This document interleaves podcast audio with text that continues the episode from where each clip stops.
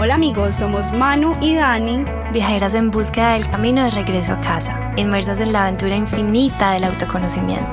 Nos hemos perdido mucho, mucho y muchas veces para encontrarnos y nuestra intención con este podcast es compartirte nuestras experiencias. Experiencias de otros, temas random y otros muy serios. Para acortarte camino o que bueno, por lo menos sepas que no eres el único perdido. Así que ajusta tu cinturón de seguridad, ponte cómodo y disfruta de este viaje. Hola, hola, amigos, amigas, ustedes allá donde nos estén escuchando. Manu, mi invitada de hoy, o sea, yo le dije a Manuela, nosotras generalmente hacemos este tipo de cosas, como que vivimos una experiencia y yo le digo, amigue, tenés que hacer esto. Y cuando decimos tenés en mayúscula sostenida, es como que obligación o dejas de ser mi amiga. Porque también nos decimos, no lo hagas, ya lo hice yo. Ya, con que una de las dos lo haya hecho. Pero Exacto, como que chuleamos. Pero yo le dije a Manu, ve, tenés que conocer a la Mai y tenés que hacer static dance con ella y nuestra invitada de hoy, y estoy feliz de tenerla aquí porque pues yo la conocí en pandemia, ahorita les voy a contar un poquito de cómo llegué a ella, y para mí el baile, que es una medicina hermosa, que me conecto demasiado con mi cuerpo, em, pues ha sido un camino maravilloso y para mí tenerla a ella en mi vida es como, wow, como que dicha, pues como que me da una cosa demasiado... Eh, feliz saber que existen seres como ella. Entonces, ella nos va a estar hablando de su viaje interior. Eh, DJ, facilitadora y fundadora de Static Dance, la mujer con más flow del el trópico colombiano. Está aquí con nosotros, Mai. Muchas gracias por estar aquí.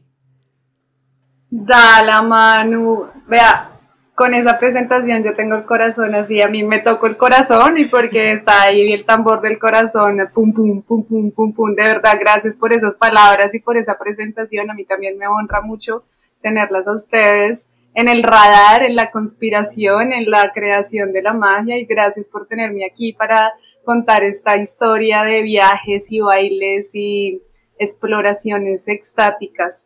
Bueno, de hecho, aclaro que no soy la fundadora de Ecstatic Dance sino de Ecstatic Dance Colombia, porque Ecstatic Dance es un movimiento mundial. Ya quisiera yo ser la, fundadora, pero soy, digamos que más bien la, la que está un poco liderando el movimiento acá en Colombia.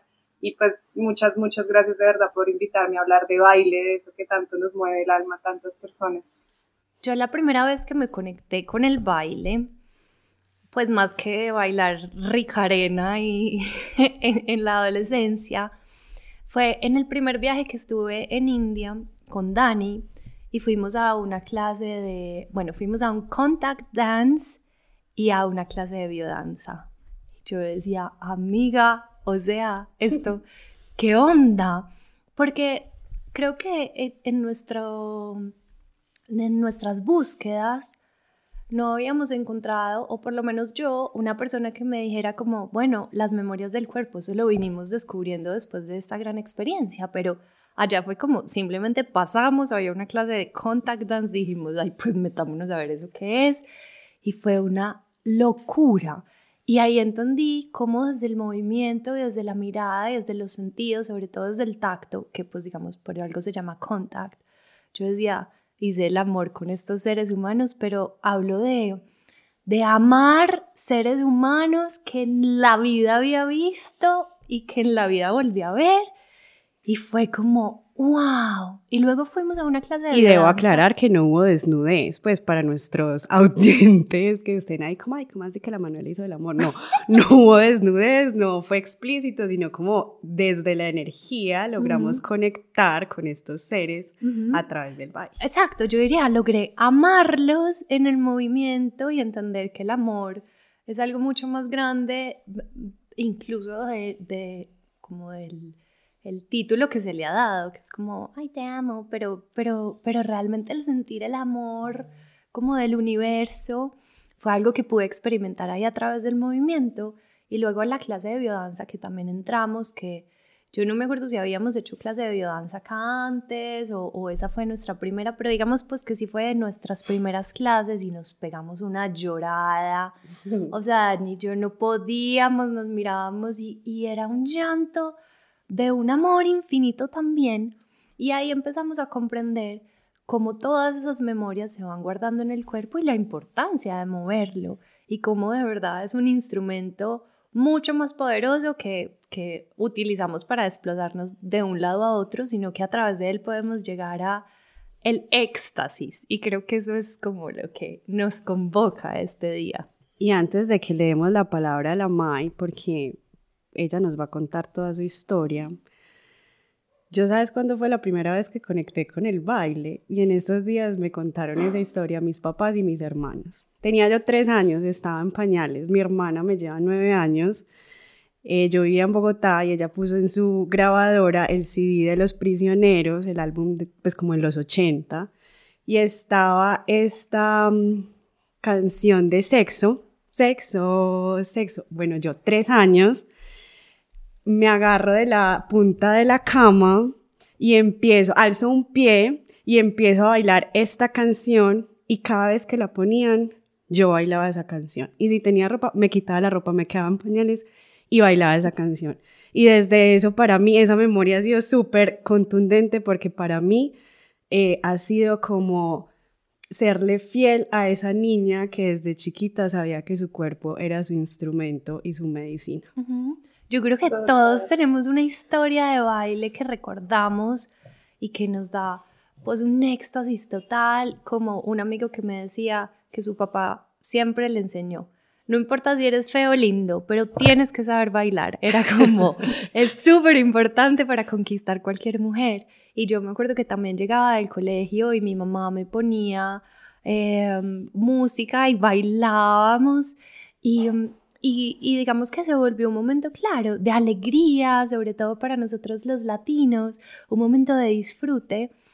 Y qué lindo es encontrar que a través de ese disfrute y ese goce también podemos llegar a cosas tan profundas, a sanar tantas memorias y a descubrir ese éxtasis solo con el movimiento. Así que ahora sí, con todas estas historias, que es que nosotras tenemos historia para todo, pero yo creo que es hora de escucharte a ti para la gente. Yo creo que sería bonito hacer una breve introducción que es, que es el static dance y empezamos con tu historia para que sepan cómo llegaste hasta allá.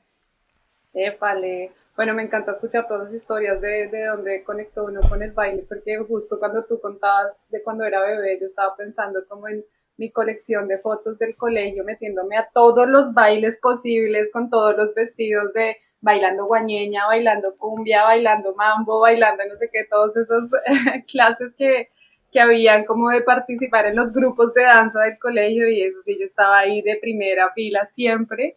Em, y sí, eso es, es, bonito como recordar que, que ese goce que uno vivía cuando niño y sobre todo recordar que em, que en esos momentos uno ni pensaba lo que tú decías, Dala, como moverte sin pensar, ¿no? Porque ahora llega un momento en el que tú, como decías, eh, llega un momento en la juventud en que dices, ah, tienes que saber bailar. El punto es que no necesitas saber bailar para realmente como sentir ese gozo, sino que el punto es que solo es disfrutarte el movimiento y es muy chévere volver a esa memoria de, del niño o la niña que baila porque no, no importa, no nos importa cuando somos niños si nos movemos bien o mal, sino simplemente entramos en un furor. Hoy recibí de hecho el, video de una amiga con su bebé mostrando cómo baila al son de Cerati. Y es divino, yo como que nota ver como que entran en ese movimiento extático o como de verdad súper deforme. eh, entonces sí, bello entrar ahí. Eh, pero bueno, volvamos a la introducción de qué es ecstatic dance para que, para que los que, los y las que nos estén escuchando eh, entren en, este, en esta pista de baile. eh, ecstatic dance es un movimiento global de encuentros, yo las llamo fiestas holísticas, en las que hay un DJ en vivo, hay una pista de baile con danzantes y bailadoras y bailadores listos para tomarse esa pista de baile para, para explorar el baile como una práctica, eh, bien sea de meditación a través del movimiento o de liberación mental, física y emocional.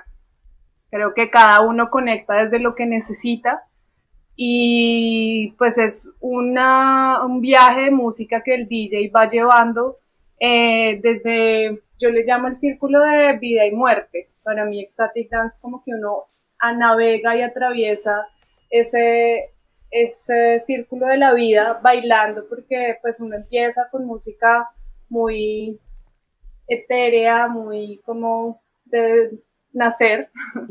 Al principio empezamos con una respiración como para ir adentro y, sobre todo conectar con ese momento presente, como vaciar un poco el pensamiento y aterrizar en ese momento presente para empezar a sentir como todo lo que compone aquí ahora y ahí luego empieza la música un poco más sutil, etérea, ambiental para empezar a despertar el cuerpo y así paulatinamente el ritmo y los beats van subiendo para llevarte un ritmo un poco más eh, juguetón, más de esa época de, de ser niño, niña, niña y empezar como a explorar un movimiento más del juego, más un poco más alegre y luego la música llega más arriba hacia un pico que es el, yo le llamo el momento de la juventud en éxtasis, porque es precisamente cuando la, el BPM sube, la mayoría son ritmos, eh, depende del DJ, de quien esté liderando la sesión de Static Dance.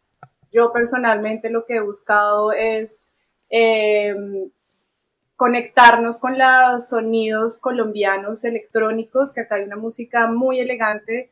Eh, somos una riqueza, potencia mundial de música y mi intención es que las personas también conecten con esos sonidos tanto ancestrales, tradicionales y nuevos sonidos que están siendo producidos aquí en Colombia para que vivan esta experiencia. Y ese momento de la juventud en éxtasis es precisamente el, el momento de de acceder, digamos que un estado mental de máxima liberación, donde podemos conectar con el aquí y ahora. Ecstatic dance puntualmente significa baile de éxtasis o baile extático. Y la intención em, es poder conectar con ese éxtasis del momento presente a punta de esta liberación del cuerpo, de acceder a la alquimia del cuerpo, de poder segregar toda esa química y todos esos líquidos que se segregan y movimientos y de neuronas y todo lo que físicamente se produce en el cuerpo para acceder a esos estados que en algún momento hemos pensado que solo viene de algo fuera de nosotros y que se nos, se nos olvidado que nos podemos dar una dosis de dose, que es de una dosis de dopamina, oxitocina, serotonina y endorfina en un estado de presencia y de, mindfulness de plenitud, de atención plena, de darte cuenta que, uy, uy, puedo con mi cuerpo entrar en algo que ancestralmente em, la cultura tribal, indígena y africana ha estado explorando y es acceder a estados de trance natural, solo con la energía del cuerpo, con la conciencia del cuerpo y guiados por los beats, antes y como por siempre el el sonido ancestral del tambor, ¿no? Pues ahora digamos que es con beats y con DJ, pero es un poco eh, retomar ese ritual del baile para, para entrar en ese estado meditativo que finalmente cuando uno logra entrar en estados profundos de meditación, pues quienes somos practicantes sabemos que un estado profundo de meditación es un estado de éxtasis también. Entonces es esa posibilidad de acceder a ese estado de estar ahí aquí ahora sintiendo, sintiéndolo todo, disfrutándolo todo y a la, a la vez eh, Ecstatic Dance es para mí el, el sanar y liberar mucho, es la medicina del baile activada porque nos permite uno pues desintoxicar el cuerpo con con la energía que se mueve, con el mismo sudor que sale de estar bailando frenéticamente, sin reglas específicas. En este dance floor no hay reglas específicas, no hay una guianza de un profesor o una profesora diciéndote cómo mover, es simplemente digamos, mi labor como facilitadora es sostener el espacio y guiar un poco a las personas en entrar en ese baile de, éxtasis, pero hay unos acuerdos, digamos, dentro de nuestra eh, sesión de Static Dance que nos permite como crear un contenedor, esa pista de baile se vuelve un contenedor en el que em, todos sostenemos el espacio con, siguiendo los acuerdos. Y los acuerdos, que esto es lo que hace precisamente Ecstatic Dance diferente a una fiesta, eh, digamos, eh, tradicional como lo conocíamos, o a un club, a una fiesta de club. Y es que en este espacio son unos espacios libres de comunicación verbal para que precisamente pues uno esté en atención plena, así como practicas yoga y meditación, que estás en silencio, atento y presente en todo lo que está pasando en tu cuerpo y en tu mente, Ecstatic Dance necesita ser practicado sin la comunicación social porque no es un baile social, no es un baile para socializar. Sí es un baile para conectar, pero no es un baile para eh, socializar porque em, digamos que a nivel cerebral el hecho de desactivar el hemisferio izquierdo, que es el hemisferio analítico del cerebro, conectamos es con el derecho. Cuando uno está hablando y socializando y pensando qué vas a decir y qué vas a hablar y sosteniendo una conversación, estás ahí analítico y por eso pues no es como que no te permites acceder a ese lado creativo. Entonces es esa capacidad de desconectarse de la palabra y dejar de expresarse solo como muy racionalmente y conectarse con, con toda la creatividad que se puede manifestar a través de la escritura, a través del cuerpo o del hablar a través del cuerpo. Entonces eso hace que sea un, un, un, dance floor donde aparte las personas también están en una atención plena, recibiendo la música en una, en una actitud de atención plena y eso hace que la forma en que uno recibe la música y la forma en que entra la música al cuerpo y la forma en que el DJ también se ve conectado con, con, con los bailadores y las bailadoras es como algo bien bonito porque es una conexión muy profunda y muy también mucho honrar a esa persona que está ahí adelante poniendo beats y poniendo música y es como estoy presente en lo que estás haciendo, ¿no? Digamos que yo que lo experimenté y lo vivimos en nuestro retiro salvaje, que por cierto vamos a tener una segunda versión en el mes de marzo del 2023, en donde obviamente vas a estar, así que tú agéndate también. Mm. Agenda Creo que son espacios libres de juicios, críticas, chismes, en donde de verdad podemos dejar que el cuerpo se mueva como quiera y como, uff, el cuerpo es sabio, el cuerpo sabe lo que necesita y a veces no lo escuchamos. Y en la música también creo que al tener esa gran conexión podemos dejar que el cuerpo fluya, se mueva, desestanque, mueva las aguas que necesita mover y goce. Y hablando de ese goce y de ese éxtasis, que además me encanta la palabra, pues quisiera que, que nos contaras a todos los que te escuchan cómo llegaste a esto, porque creo que es muy valiosa esta historia. Claro que sí. Pues digamos que precisamente terminando un poco los, los acuerdos que hay, que es uno muy importante también en este dance y cómo precisamente se conecta, cómo llego ahí y por qué me dedico a hacer eso, es que estos dance floors de, o estas pistas de baile de static dance son dance floors libres de, de consumo de alcohol y de psicoactivos, precisamente para esa intención de que la persona que lo vive y lo experimente explore esa posibilidad de entrar a esos estados eh, de desinhibición que muchas veces dejamos en mano de dispositivos como el alcohol o los, o los psicoactivos, como que, que nos den permiso, ¿no? Los dispositivos que nos dan permiso para desinhibirnos y mostrar una fase de nosotros que no somos capaces de mostrar si no están estos dispositivos, pues si yo les damos dispositivos como uh, fuera de nosotros. y, y el hecho de que el dance floor esté libre de, de, eso hace para mí fue como lo que la revelación, porque uno no se imagina, uno cuando, cuando yo lo descubrí y cuando comencé a explorar, e investigar, veía como fiestas en Bali, India, donde las personas parecían realmente bajo efectos de psicoactivos, como esa energía que uno ve en una fiesta normal donde uno dice, ah, claro, no, quién sabe qué se metieron y están en átomos volando Sí. pero en realidad están, es, pues sí, drogados en su propia energía. Exacto. Y se nos olvidó que podemos hacer eso. Se nos Mm. olvidó que, que, que podríamos acceder a esos trances y ahorita pues Ecstatic Dance para mí es retomar como lo que hablábamos de las memorias del cuerpo, las memorias de, de simplemente ser humanos y que esto, esto como práctica se está práctica, se ha estado explorando y experimentando por la humanidad hace centenios, decenios, demasiado tiempo. Ujú. Eh, y hoy llegan nuestros días de esta forma, ¿no? Entonces, ¿cómo llego ahí? De hecho, todo empieza por, por, por, dicen que uno tiene un momento, una hora, un día, una fecha en que la vida se parte en dos y empieza uno como a reconstruirla o se va al fondo y, y en que se le parte la vida, ¿no?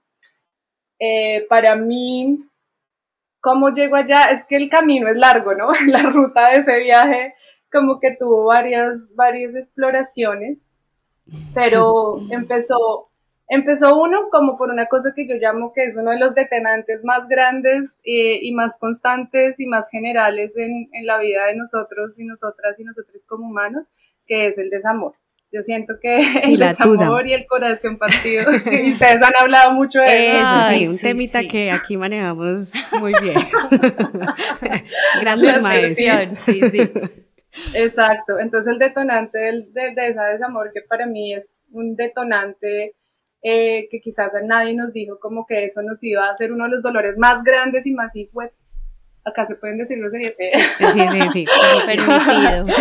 preferiblemente no, uno de los más grandes eh, que, que lo te va a demandar una transformación y un encontrarte a ti. Sí. Uno no entiende eso en ese momento y para mí empezó ahí eh, por cosas de la vida en ese como en ese capítulo de, de mi gran historia de desamor me, fui a India en la que ah no pre- previo a eso hice eh, empecé la exploración con, con, con plantas medicinales que fue mi primera toma de yagé en la que tuve una depuración mucho llorar Mm, y pues la primera exploración como muy, muy asomándome con cuidado y no tampoco dejándome ir mucho, ¿no? Por cosas de la vida después de esto se me abren las puertas para ir a India y en India yo no tenía conocimiento de práctica de yoga ni meditación, era más bien escéptica, era más bien no resonante, decía eso no es para mí. Eh, y, y básicamente terminó en Indias porque fui a, a hacer un rodaje de un documental de viaje en moto allá por los Himalayas. Mi, mi background es que yo trabajaba en, en, la en la industria de la música, soy periodista musical, como mi primer trabajo en la vida fue ser trabajador, eh, escritora y periodista de música. Y esto es lo que me mueve, mi gasolina. Sí, Manu en su Eh. otra vida fue banquera y yo publicista. Sí, eso que uno fue explorando. Ajá. Y a mí la música siempre como que me movió. Desde los 18 años tenía bandas, de, fui parte de algunos proyectos musicales, pasé por radio de la universidad, luego llegué a Shock, que es esta revista eh, clásica de música eh, que nos marcó una generación, yo creo, en su momento Sí. y mi sueño era trabajar ahí, llegué a trabajar ahí y pues por ende yo me dedicaba era a escribir sobre música y escribir, de- describir música, o sea, literalmente, describir el efecto de la música y cómo suena y cómo se siente y tal. Y por ende también estar mucho en los circuitos que te llevan cuando tienes ese tipo de, de- de trabajo, que es estar en el festivales, cubriendo eh, este tipo de eventos, eh, conciertos, fiestas y pues por ende todo lo que está alrededor, que no solo es para los, los que trabajamos en eso, sino que siento pues que en general el mundo de fiesta pues te lleva a estar en contacto con lo que es empezar a explorar eh, la psicodelia dentro de los clubs y de todo lo que está ligado a, a sí, al entorno, al entorno de la fiesta, mejor dicho. Eh, hice ahí ese, ese paréntesis como para que podamos seguir el, la conexión de, de, de, de tu viaje. Sí, de mi viaje. Eso. Eh, entonces, pues bueno, estaba produciendo precisamente un documental de esto para Shop. Eh, en India, los Himalayas, moto, Delhi. Sí. Y eh, porque estaba eh, también. Entonces. Esa, historia me suena, me suena irse un país de entusado. no, no, no. Pero eh, digamos que no me había ido como con una exploración mística ni conocimiento místico a indio ni espiritual, porque como no tenía ni idea, fue más bien que la vida me llevó allá. Y hasta que terminé el viaje, precisamente en un centro de meditación y de budismo, porque una señora amiga iba a ir y yo dije, bueno, estoy descorazonada, posiblemente eso es lo que necesito. y entré y eso para mí fue como uno de los primeros cosas que me cambió o que me despertó el, como la percepción de las cosas y es que darme cuenta que yo, como muchos, vivía en los miedos de, mi, de mis pensamientos. Mi vida estaba basada ahí, básicamente. Eh, y allí conocí la meditación por primera vez y me fasciné por, por la práctica. Luego vuelvo a Colombia a seguir produciendo esta serie web que fue un bonito proceso que también me generó como mucho eh, mucho aprendizaje, pero también mucho estrés a la vez. Y, y en esas, aún seguía después de mucho tiempo todavía entusada. y, y seguía como bajoneada, sin como poder, ¿saben? Como que uno le toma tiempo volverse a sentir como, ¿ya estoy bien? No, no estoy bien. Todavía sigo. Que uno siente que está como muerto en vida, como que nada te asombra, como que vas, Ajá, vas, estás. Yo, yo lo llamo como eh, respirando la existencia. Respirando la existencia. no, yo era zombie, zombie, o sea... Pues existiendo, nada Sí, pues estaba, un bulto, un bulto viviente, ajá. Ajá. Y pues digamos que yo siento que uno comienza mucho a cubrir esos vacíos en la noche eh, uno comienza a sentir la ansiedad de estar solo, de, de, o incapaz de estar solo y yo comencé a, como a salir más y a salir más y a salir más de lo que normalmente, en verdad, a mí me encantaba la pachanga, a mí me, gastaba, me encantaba el, el after, me encantaba, ¿sabes? Como que decía... ¿Te gustaba la fiesta? ¿Te gustaba la fiesta? Me gustaba la fiesta. Eso. Sí, me gustaba la fiesta, pero mira que yo siempre decía es que yo, a mí me gusta bailar. Ok. Ahora entiendo que es que no era que me gustaba la fiesta, era que a mí me encantaba bailar. Sí. Y los únicos espacios que yo conocía donde podía bailar, pues era la fiesta. Entonces, Hoy en día cambio el lenguaje y digo, no, es que no me gusta la fiesta, es que me encanta bailar. Seguro, sí. Entonces, muchos pues también dicen, sí, a mí también me encanta la fiesta y es como, pero te gustas bailar, no es la fiesta. Entonces, en ese momento yo decía era fiesta. Y en esas, en un festival, em, me, eh, me, me, tomé, después de trabajar y estar mamada y estar bajoneada emocionalmente, eh, tomé whisky y llegó un amigo y me dijo, toma, tu, toma tu combo, niña. Y mm. me dio un micropunto, mm. una dosis muy alta de LSD. Yo solía por lo general en fiestas como drogas blandas eh, consumir trips y todo bien, voladito, controlado. Eh, aunque yo ya me estaba comenzando a dar cuenta que era algo que hacía, era más que se me estaba volviendo como una dependencia. Sí. Aunque dicen que estas drogas no generan adicción, era más una dependencia de que si no estaba bajo el efecto de eso, ya no me disfrutaba la fiesta. Sí. Ya no era buena. Y claro, ese es el problema, que, que dicen como sí, no son adictivas y realmente no lo son, pero es como que generamos una sensación de adicción precisamente a, esa emoción vinculada a lo que se siente durante las, durante las drogas. Que creo que eso es súper delicado porque es... Eh, una cosa es que tu cuerpo te lo pida y otra es, si no lo tengo, ya no lo disfruto. Y ya, entonces va a ser aburrido. Y que no solo es con, pues como con las drogas blandas que dice la MAE, sino como con el licor, ay, si no, yo no me tomo estos dos aguardienticos, no soy capaz de desinhibirme para bailar, por ejemplo. Sí.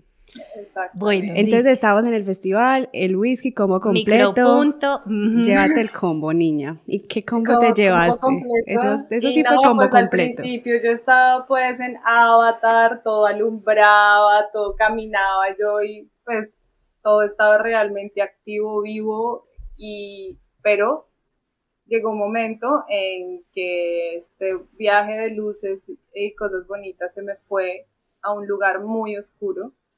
Eh, comencé a sentir cosas muy pesadas, comencé a sentir angustia, comencé a sentir energía pesada. Mm, recuerdo que en ese momento estaba tocando Justice, esa canción de We are your friends. You never be alone again. Ay, me encanta esa canción. Sí. Justo me encuentro yo como con amigos específicos así como importantes, especiales, y ellos comenzaban a cantarme esa canción y yo los comenzaba a ver como unos monstruos, o sea, como unos demonios casi. Y a mí me entró como esta angustia, me empezó en el estómago y, y ya luego eh, me fui a mi, logré llegar a la casa y en la casa fue como irme más profundo, sentía que mi cama era un hoyo negro y me iba así, me tragaba completo, lloraba y lloraba y lloraba y lloraba y lloraba y lloraba y lloraba y lloraba y lloraba y lloraba. Y, y pues esto fue como, no pude dormir, al otro día tenía que trabajar en el mismo festival.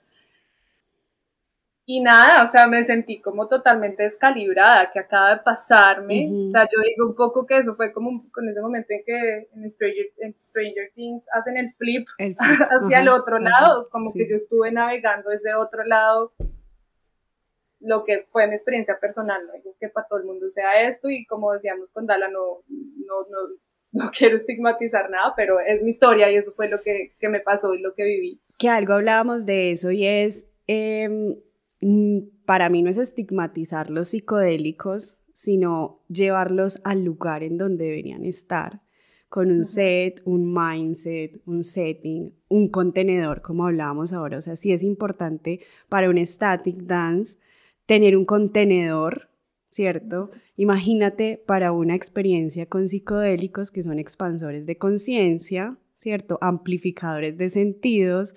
Claramente tiene que haber un contexto cuidado, amoroso, seguro, porque son unas herramientas, como tú decías ahora, unos dispositivos muy poderosos que maneja, bien manejados, bien utilizados, eh, se utilizan de una forma terapéutica increíble, pero claramente tú nos decías, estabas entusada, estabas bajoneada, un contexto cero cuidado, tampoco sabemos de dónde venían esos psicodélicos, toma tu combo completo con whisky, o sea, no se mezcla además con, con licor, eh, y empiezas a sentir toda esta densidad, la sientes en tu estómago, pues yo ahora que te conozco sé que eres un ser muy sensible frente a las energías, entonces eso también hay que tenerlo presente.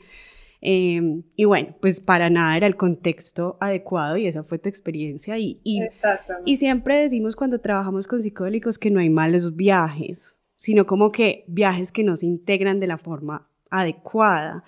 Y yo siento que ya nos vas a contar tu historia, pero ya en este punto pues sí fue algo aterrador, claramente, para ti, pero que gracias a eso pues hoy estás compartiendo la medicina que estás compartiendo. O sea, Sí, sé que fue aterrador, que- pero lo integraste.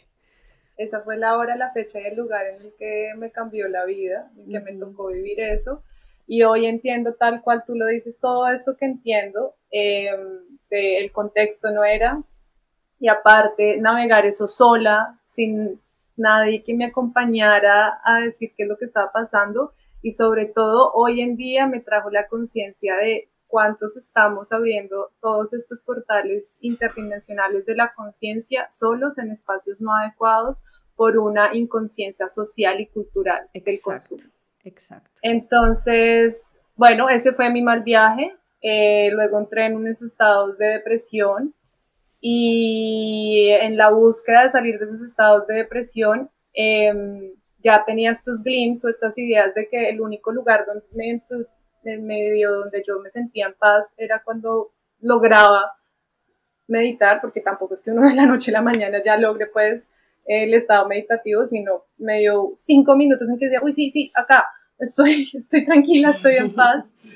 Y tenía una roommate muy bella que era el profe de yoga kundalini. Cuando hacía clases con ella, como que también sentía que entraba como en ese estado más de paz y de, de calma y de tranquilidad. Y tenía, terminé esta serie web de viaje, de hecho, que ese era también mi- mi- uno de mis retos en la vida, hacer una serie web de viaje, porque me fascina el viaje. Termino y digo, uff, me tengo que ir otra vez de viaje.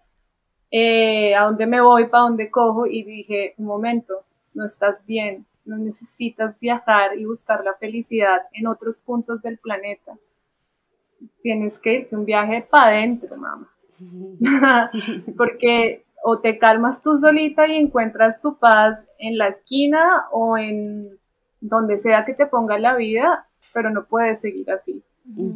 Y en esas eh, se me abrió la puerta para irme a una comunidad hermosa, a la cual agradezco, se llama Hridaya Yoga, para los que quieren explórenla. Está en México eh, y en Francia y es el yoga del corazón. Eh, Hridaya es, eh, es la palabra en sánscrito de corazón. Me fui allá a, a voluntariar, a servir, a hacer karma yogi y a entregarme precisamente a esas medicinas que yo había sentido que me habían traído esa paz como, como la- el yoga y la meditación y sobre todo a empezar a profundizar en la meditación.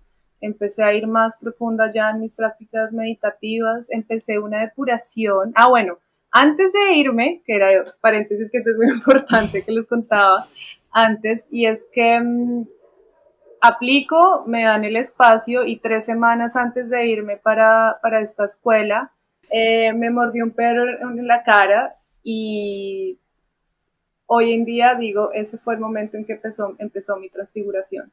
Mm, bello. Muy marcada, de una forma física, muy como de frente. Sí. Eh, de hecho, me mordió en la nariz, como en casi que el- cerca del entrecejo. Y, mm, y esto empezó que yo también tuve que hacer un cambio de alimentación para poder curarme, recuperar la cara. Eh, y al cambiar la alimentación, yo sin saberlo y por estos, estos procesos empecé una desintoxicación del cuerpo. Al entrar a la escuela, pues era alimentación ayurvédica, eh, desintoxicación de cuerpo a ese nivel y a nivel mental, pues porque ya llegaba uno allá a un espacio donde estás en una, otro cambio de vida. Yo en ese momento dije, voy a tener que guardar en el baúl de los recuerdos lo que más amo y lo que más me movía, que era la música y bailar. Yo decía, en estos momentos esto no va a ser, poder ser parte de mi vida. Siento que, no digo que nunca más, pero yo había guardado la música y el baile y el la idea de fiesta en un cajoncito y dije, ya no puedo entrar a esos espacios o ya no puedo estar ahí. Ok. Y mm, eh, cuando llego allá, empiezo a entrar en unos estados de, de meditación muy extáticos, es decir, sintiendo como ese éxtasis, meditaciones largas, meditaciones profundas, como entendiendo un poco más los procesos de respiración, de, bueno, de todo lo que sucede en el cuerpo y de la disposición, sintiendo muchas cosas muy hermosas eh, casi que místicas, por así decirlas, y, y en, esos, en ese momento, como estaba en, en, México, que también pues, es un país con tanta sabiduría ancestral, eh, fui a un, a un temazcal, Uh -huh. eh, y en el temazcal, la abuela que lo estaba liderando me dijo, niña, tú tienes algo atascado en el estómago. Wow. Y me dijo, cuando estés en el temazcal, pásate esta piedrita. La piedrita nunca llegó a mí, pero me dijo, tienes algo atascado en el estómago. Y yo como, ¿qué será? ¿Qué será? Bueno, me quedó eso ahí eh, dando, girando. Esa idea. Pensé que era el dispositivo intrauterino, en ese momento tenía el dispositivo, porque dije, me, tiene conectado a este man que yo estaba tratando, a esta pareja que estaba tratando de como cortar todo. Y Niña, sáquese ese dispositivo. Sáquese no, porque es que cuando uno entra en esos procesos de sanación es como por todo, ¿qué? ¿Qué tengo que mover? ¿Qué alineo? ¿Qué quito? ¿Qué pongo? Lo que tenga que hacer, pero salgo de aquí. Ajá. Sí, y en esas, eh, un mes después, ya para cerrar mi ciclo en la escuela, em, terminaba con un retiro de silencio de 10 días. Y entonces, em, en este retiro de silencio, mm, ahí ya fue que tuve que enfrentar eh, todo lo que había, todos mis miedos, demonios, oscuridades, eso sí, también no voy a decir que todo fue eh, algo fuera de mí, todo también dentro de mí. Sí. Pero en esos días de silencio, eh, estaba los tres primeros días súper peacefulness, súper feliz de que estaba logrando mi meditación eh, tranquilamente y después como el cuarto día,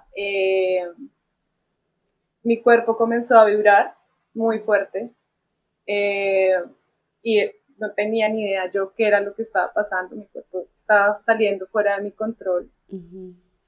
No me iba inconscientemente, sino simplemente estaba ahí, ahí moviéndome. Y las líderes del retiro, eh, yo les dije, ¿qué, hago? ¿Qué está pasando? La respuesta Va a despegar. sí, llévalo, al corazón. No era más la, la indicación y yo, ¿qué? Eh, la mente, como todos sabemos, es la loca de la casa, la paranoica de la casa.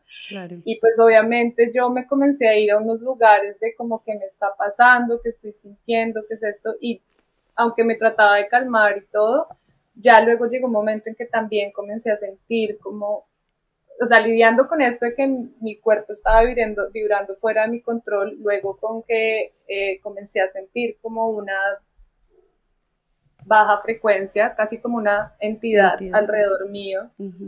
Eh, yo me abro a contar esto, yo la verdad quiero decir que no es algo que cuente normalmente, porque no sé si es algo que, mm, eh, que se pueda entrar en el racional de las personas. He sido muy tímida contando esto porque no está normalmente verte, pero siento que ya las conciencias se están abriendo más para entender que esto es algo que nos está, que, que la elevación de la conciencia es más allá de nuestro entendimiento racional y que hay muchas cosas que nuestros poder, cuerpos son muy poderosos y que estamos despertando ese poder y por eso me abro a contar estas cosas que son realidad. Y, es que es, es algo que creamos o no, hemos evidenciado como llegamos a un lugar y decimos, no, no, no me quiero quedar acá. Y ya, porque la energía no miente. Entonces, o sí, estoy feliz, este lugar me encanta, esta persona me parece súper chévere, ¿cierto? O es por aquí o no, si estamos presentes y conectados con nuestra intuición, muy seguramente ya hemos, eh, sabemos de lo que hablas. ¿Cierto? Y, gracias porque finalmente si alguien no resuena con esta parte, pues igual la puede dejar pasar y, que se quede con lo que le funciona también. Exacto. Eh, sí, y es mi historia y la forma de contarlo. Pueden ser otras explicaciones también. Esa es la forma en que yo he logrado medio atar los cabos. Articular. Eh, articularlos. Y bueno, comencé a sentir eh, como esta, sí, una energía densa alrededor mío. Y bueno, de ahí los siete días del retiro de silencio fueron bien duros, también muy hermosos, muy reveladores, muy de volverme a encontrar también con mi luz o sea, fue ese enfrentamiento constante de luz y oscuridad. Que a mí me parece genial que lo, que lo traigas, porque creemos, Manu, que el despertar espiritual es, ay, sí, me siento a meditar en así, peacefulness, como esos dos días, esos tres días. Y no, o sea, el trabajito también es ir a ver esos monstruos y decirles, viejos, aquí de frente los miro y los atravieso, ¿qué, ¿qué tienen para decir? Sí, y posiblemente, a veces digo, también puede ser que yo le di esa forma en mi mente y en mi raciocinio, pero en realidad eran mis propios demonios, o sea, y es mi propia sombra y es mi propia oscuridad. Lo que pasa es que uno le pone una forma racional y le, realmente la crea, porque es que uno crea desde la mente y uno puede crear. Entonces, pues en ese momento no tenía ni idea, ahora hoy en día entiendo. Eh, salgo del retiro totalmente consternada, totalmente como igual, como muy aferrada a, a, mi corazón. Literalmente me tocó aferrarme a mí y creer en mí y sostenerme y, y pues en mí y en todo lo que emana uno. Y justo tenía una sesión acordada con una de las líderes de la escuela que hacían algo que se llama terapia cráneo-sacral, que son estas personas que tienen la capacidad de acceder a los cuerpos sutiles, a los cuerpos etéricos, que son canales abiertos, así como las personas que hacen angiología o que conectan con los ángeles, pues acceder a ver qué es lo que está ahí, ¿no? Eh, le conté como lo que había sucedido en mi experiencia Em, y cuando ella me dijo, bueno, siéntate, vamos a acceder, vamos a entrar y yo me sentía literalmente como si me estuvieran haciendo pues un, eh, un exorcismo, ¿sabes? Sí, sí, sí. Eh, y, pero ella me decía, deja, deja entrar, deja, no me decía como, no le tengas miedo a la espiritualidad.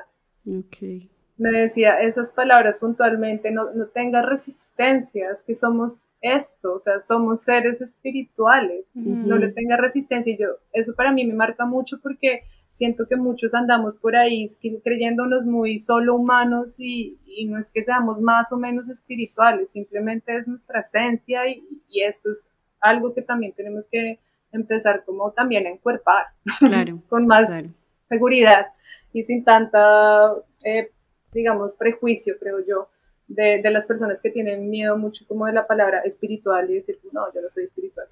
Cada uno de su forma, lo es, digo yo. Y ya cuando ella me dice, ok, me dice, te entiendo lo que estabas atravesando, aquí hay, eh, desde su perspectiva y desde su sabiduría y desde lo que ella practicaba, es que yo eh, había, me, me dijo, there is a really spooky thing, o sea, hay una cosa muy tenebrosa aquí y te entiendo. Tú estabas como en un estado de meditación muy blissfulness y estabas entrando como muy stillness, como muy, cuando ya uno está tan apaciguado que de repente pues tu campo energético se abre para también sentir otra energía y esto es algo que estaba como pegado, una entidad le llama a ella, que estaba pegado a ti por que vino de un episodio de drogas y, y entró por tu estómago. Wow, te lo digo. ¿Cuánto tiempo pasó después del festival? Eso pasó casi, yo creo que uno, un año después. Wow. Un año después. En ese momento yo abro el ojo y saben cómo así en las películas cuando abres el ojo y conectas todos los, atas todos los cabos y es como la abuela del temazcal me había dicho que yo tenía algo pegado que me había entrado al estómago. Sí. Y a mí la angustia de, de, cuando yo empecé a sentir esa angustia me entró por el estómago. O sea, cuando yo estaba en ese festival, yo me cogía el estómago y era como, no puedo. Sí. Y, y yo, ¿what? Y me dijo como, eh, me dice, sí, es que ustedes jóvenes locos van por ahí abriendo portales sin saber who quién eres, sin hacer este camino de la eh, autoindagación, de, sin, sin una intención, sin, sin un cuidado, sin un propósito. Sin un cuidado, ajá, sin nada. Y para mí eso fue, me, me abrió, me tocó demasiado que me dijera eso, porque me dije, me sentí irresponsable conmigo misma, me, me sentí responsable también con mi, mis amigos, amigas, y yo creo que muchos de los que cuando uno está en una, en una fiesta, muchos somos los que, ay, estás aburrido, toma. Pero no desde malo o bueno, sino desde la inconsciencia de no, no tener el conocimiento de qué es lo que les estamos ofreciendo a las personas, y eso es un círculo círculo que crece y crece y crece y se expande. Entonces, a mí lo que me abrió la conciencia de eso es lo inconsciente que somos al consumir psicodélicos. Y luego comenzaron a pasar unas cosas muy... Ah, bueno, no, pues claro, les cuento toda esta parte eh, porque en el, en el background lo que sucedió es que ya apenas llegué a la escuela, eh, los domingos hacían ecstatic dance allí. Y lo conozco y yo qué sé eso. más la palabra súper enredada, entonces es como, no, no tenía ni idea, igual en el mismo salón donde meditamos, eh, entré y de repente es música y gente bailando, mm. y me dicen, puedes meditar bailando también, no sabía si yo, ¿qué? y ahí fue como expansión, explosión eh, del cuerpo, y entonces, cuando conocí Ecstatic Dance por primera vez, mi primera experiencia de Ecstatic Dance, lloré, lloré y lloré y lloré. Y fue una de las experiencias más liberadoras que haya tenido hasta el momento. O sea, yo no había llorado haciendo lo que más amo, que era bailar.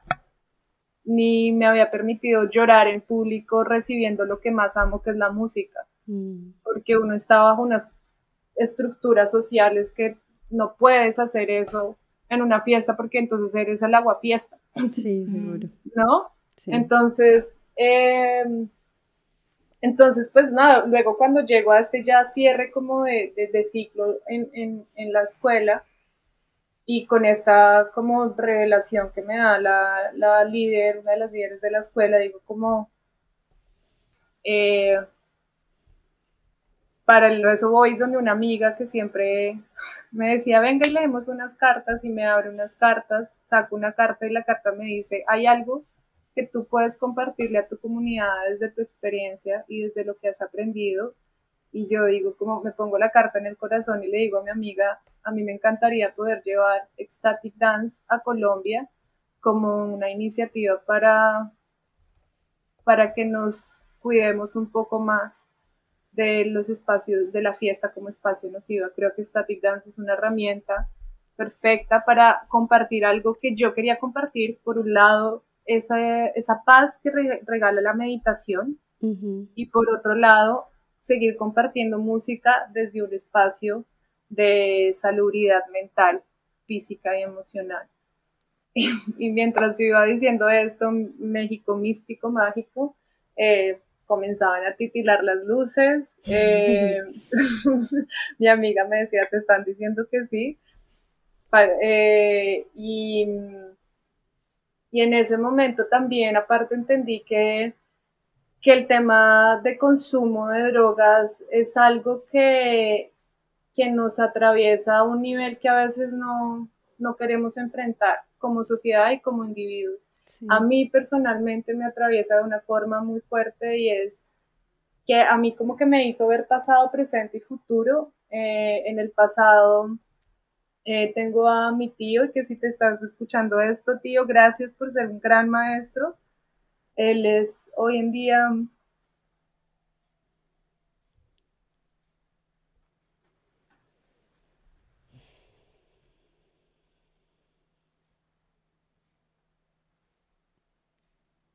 Él es discapacitado por una sobredosis. Mm. Mm.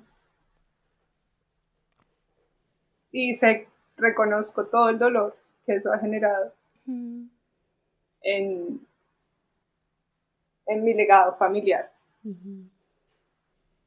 Em, luego en el presente estaba yo con mis procesos, mis procesos, y en el futuro están mis sobrinas. No tengo hijos, pero están mis, o sea, mis sobrinas, mis sobrinos, y quisiera que eh, ellos, no como yo, tengan que llegar a la noche porque no sienten que tengan herramientas para poder procesar sus emociones o sus momentos difíciles de la vida.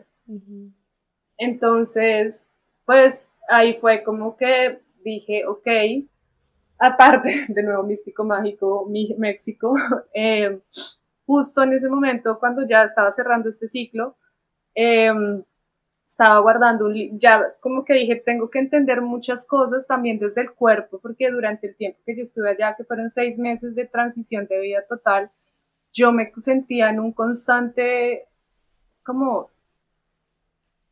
físicamente yo sentía los efectos de un trip, que era lo que conocía, pero yo no estaba consumiendo nada. Yo simplemente estaba en una, en una práctica muy rigurosa, digamos, de meditación y yoga.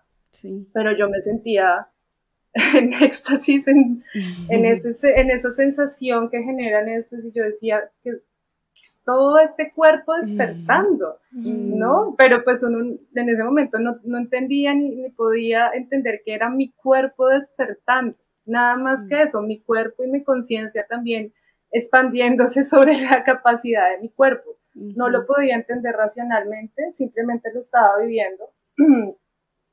y, y, ya luego eh, quise entender un poco más, estaba guardando un libro que se llama Everything About Drugs, From Chocolate to Methamphetamine, porque quería entender desde una perspectiva espiritual. Y en ese momento en que estaba guardando este libro, eh, porque me iba a ir a Estados Unidos y por cosas de la vida y la mente paranoica, dije, no, voy a quitar la palabra drugs porque, ajá, colombiana yendo a Estados Unidos y le cogen una USB con un libro de estos. Cuando iba a quitar la palabra drugs, estaba yo en un cuarto cerrado donde no entraba viento, detrás mío se cayó un espejo gigante. Wow. Cuando y yo dije, ok, ¿qué? lo entiendo, lo entiendo. Sí, señales que no es como, wow, ¿qué está pasando? No entiendo, pero ajá. Sí, sí, sí. Una amiga hace poco que le contaba la historia me dice, quizás esa era tú misma, yo del futuro, que está haciendo eso, ¿sabes? Claro, divino. película de... Ni se te ocurra no venir por este camino. Exacto. Sí. ¡Ey! no, y sobre todo para mí fue como un, hay un trabajo que tienes que hacer ahí. Claro. Cuando estaba borrando esa palabra. Entonces, y porque precisamente lo que estaba queriendo hacer era borrarla. Claro. Y eso es lo que estoy tratando de hacer dentro del espacio de lo que es la experiencia de la fiesta. Wow. No eliminarla. Y como dice Dala, y ahorita me encanta saber que se está abriendo la exploración de estas medicinas desde un tratamiento terapéutico consciente y de todo lo que nos pueden ayudar, pero en los espacios que deben estar. Eh, y quienes hemos ya visto este documental que está en Netflix girando sobre Everything About Your Mind, ahí explican perfectamente la razón, el momento en que todo esto se salió de control y entró a los espacios en que pues no estaban hechos para estar, como precisamente las discotecas, los clubs, los festivales y todo eso. Y, y por eso pues nada, desde ahí no tuve más que rendirme mm. a esta misión. De hecho, yo no quería volver a Colombia, me quería quedar en México por cosas de la vida. No pude volver a México y, y era como, tienes una misión acá, tienes que entregarte a esto. Y aunque le hice un poco el quite, porque no sabía cómo, porque tenía mucho miedo de, de cómo, ¿qué? ¿Cómo voy a hacer para algo que no está, que es nuevísimo allá y que nada, pues que veo que muy poquitas personas, había unas personitas que por ahí vi que estaban haciendo algo, pero nadie sabía mucho al respecto. Sí.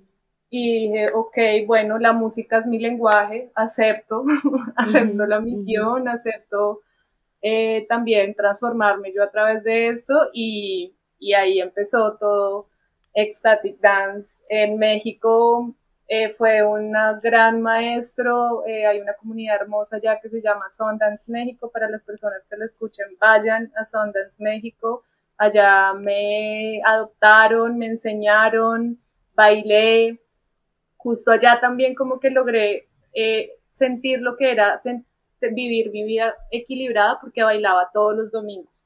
Entonces yo ya ni siquiera necesitaba, sentía que ya no, esa ansiedad que tenía como acá de salir y ir a bailar, porque es que era que sí, mi cuerpo sí necesitaba bailar, pero no en los espacios que ya pues se habían vuelto tóxicos para eso, sino que acá los domingos bailaba a las 11 de la mañana, eh, tremenda fiesta, éxtasis natural y luego el domingo eh, uno sin guayabo. Uy, delicia, delicia. Entonces, pues dije como esto hay que llevarlo a Colombia. Quisiera que mi comunidad viera esto y aparte, pues de nuevo, somos un país que somos de una potencia musical, de una potencia cultural, que dije como, como no vamos a permitirnos vivir la música desde ahí.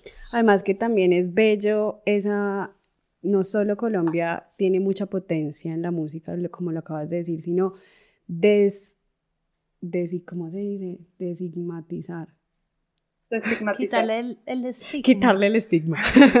Quitar el estigma de Colombia igual a drogas. Y es como, miren, o sea, hermoso acaba de hacer ese, como ese clic de, no, Colombia, música que sí te lleva a estados estáticos y no desde, desde lo que la gente conoce de Colombia, sino de todo su folclore y biodiversidad. A mí me Wow. parece divino escucharte y ahora hablábamos del destino y cómo a través de una experiencia que pues según lo que nos contaste fue supremamente fuerte para ti, lograste abrazar esa oscuridad, sacarla, enfrentarte a ella y convertirla en luz.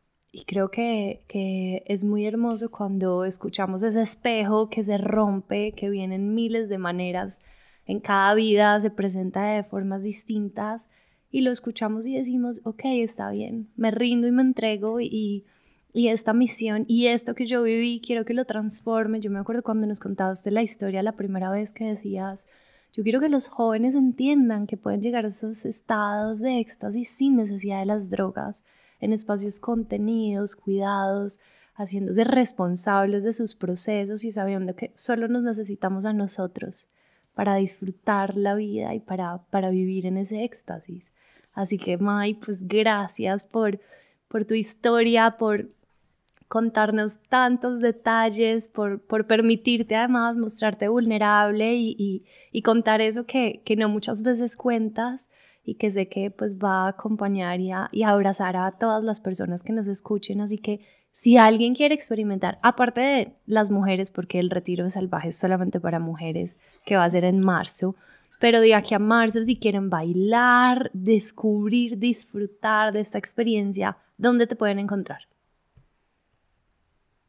Bueno, perfecto. Para todos los que quieran a venir, todos, todas, todos, que quieran venir a bailar aquí a Ecstatic Dance Colombia, a explorar esta éxtasis natural del baile y de la música, en arroba ecstaticdance.colombia, toca deletrear porque es E-C-S, ecstatic dance.colombia o simplemente como la Mai, la, la Mai eh, con Y.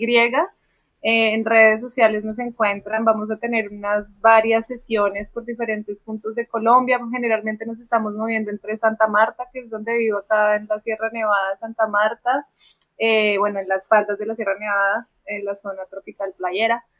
Eh, entonces, entre Santa Marta, entre Medellín, entre Bogotá, ahorita estábamos justo en una pausa para preparar lo que se viene.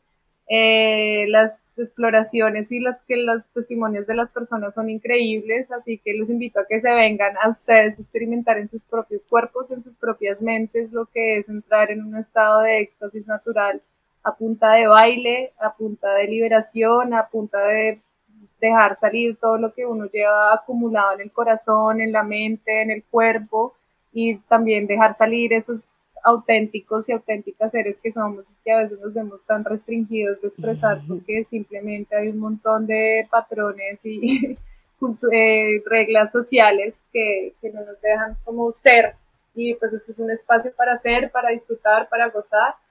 Eh, con muy buena música. También, de eso, de eso somos testigos. Totalmente. Y yo soy el testimonio. Así como le dije a la Manuela, tienes que conocer a la Mai, tienes que hacer un static dance con la Mai. A ustedes que nos escuchan, y si quieren, que, si quieren atender a este llamado, oigan, dense este regalo. Ahorita mientras Manuelita hablaba y que hablábamos de los psicodélicos y los viajes con medicina, yo he hecho medicinas con hongos, con yagé, con MDMA, eh, LSD en contextos cuidados y terapéuticos. Eh, y yo les voy a decir que el viaje del static dance no se compara. O sea, son muy distintos, pero es que yo lo que logro con el cuerpo es una cosa, no, uff, y ese dose que tú hablas es espectacular. Así sí. que, Mai, hermosura, gracias, gracias de corazón a corazón ahí, también sintiéndote este espacio. Gracias por la generosidad de tus palabras, gracias por tu camino, gracias por atender al llamado del espejo. quebrado. y gracias por estar compartiéndote hoy desde tu medicina a que todos encontremos nuestra medicina adentro. Ajo, ajo, hecho está, hecho está, por favor, bailemos eternamente, por siempre, siempre, por siempre, por siempre, siempre, siempre, siempre, siempre. Que así sea, que así sea. que nos bailemos siempre la vida y gracias a ustedes por el espacio, ¿verdad? Maestras, tremendas tesas, las admiro un montón. Gracias también por este espacio para compartir sabiduría tan necesaria en estos tiempos y gracias por abrirme este espacio para contar esta historia escondida detrás de Static Dance Colombia, porque en verdad, como que les decía a Dala, como la cuento muy tímidamente, y ella me dijo, no, vení, cuéntala con toda, y yo, listo, va para esa, voy a contarla, porque, porque vale la pena que más personas nos inspiremos. y nos, inspiremos, y que no estamos solos en estos procesos de atravesar la humanidad y que las historias se repiten. Eh, y las historias se coinciden en muchas cosas y que no estamos solos y sé que muchas personas han vivido esto y no estamos locos. No estamos locos, locos. gracias y gracias a ustedes que nos escuchan. Ya saben, este viaje cada vez más profundo y cada vez más hacia adentro. Feliz vida para todas y todos.